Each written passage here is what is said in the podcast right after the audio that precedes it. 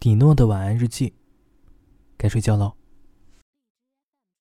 五月十八日，多云。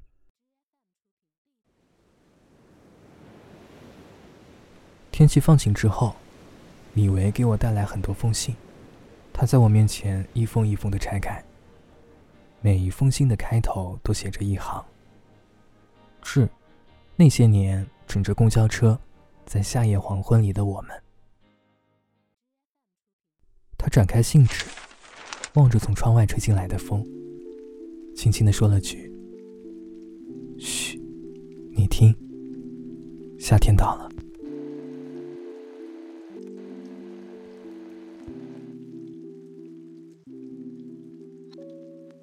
我猜，他们大概把那年夏天藏了起来。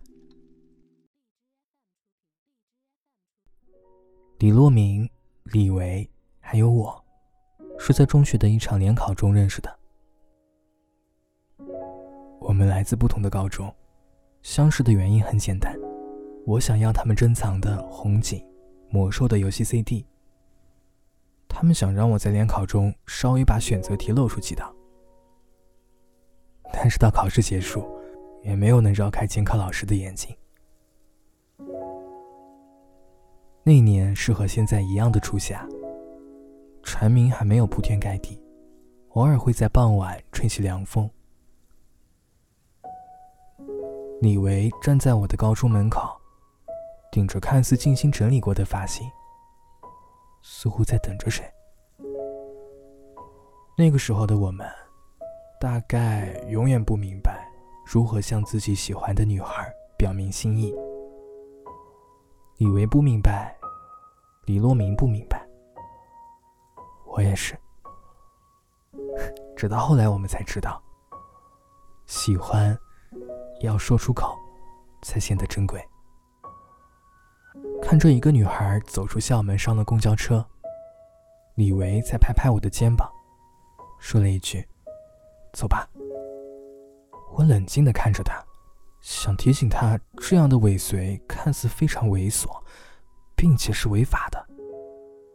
他白了我一眼。拉着我坐在了女孩的后排。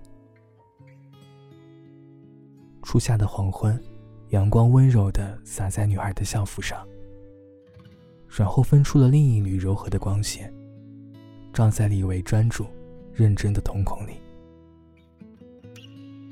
公交车穿过了城市的中央，女孩下了车，而我们一直坐到了终点站。天已经黑了。短袖衬衫在路灯下有些微微的冰凉。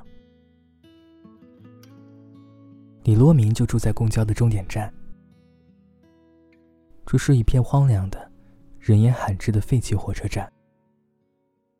绿皮火车从远处传来的轰轰的嗡鸣声，大概是父亲仅有的声音。我们在旧小区的小卖部买了几听可乐和啤酒，然后敲开了李洛明。在旁边租的这间破旧的屋子。当时他最喜欢的电影是《猜火车》。他在火车站租了一间破旧低矮的平房，学着电影里的主角，猜着一辆又一辆往来的火车。我们知道他在等一个人，但是我们猜不到他在等着谁。李罗明拉开了一罐啤酒。咕咚咕咚地灌了下去，然后把两听可乐摆在我和李维的面前，漫不经心地说了一句：“小孩子不能喝酒。”窗外的风吹来了夏天的声音，轻描淡写的夏虫，飞机划破了天空，以及绿皮火车驶过的阵阵轰鸣声。学生时代的夏天。大概最令人印象深刻的，或是现在很少能记住的，可能就是三个男生挤在低矮的平房，看完一部又一部晦涩、深奥的电影。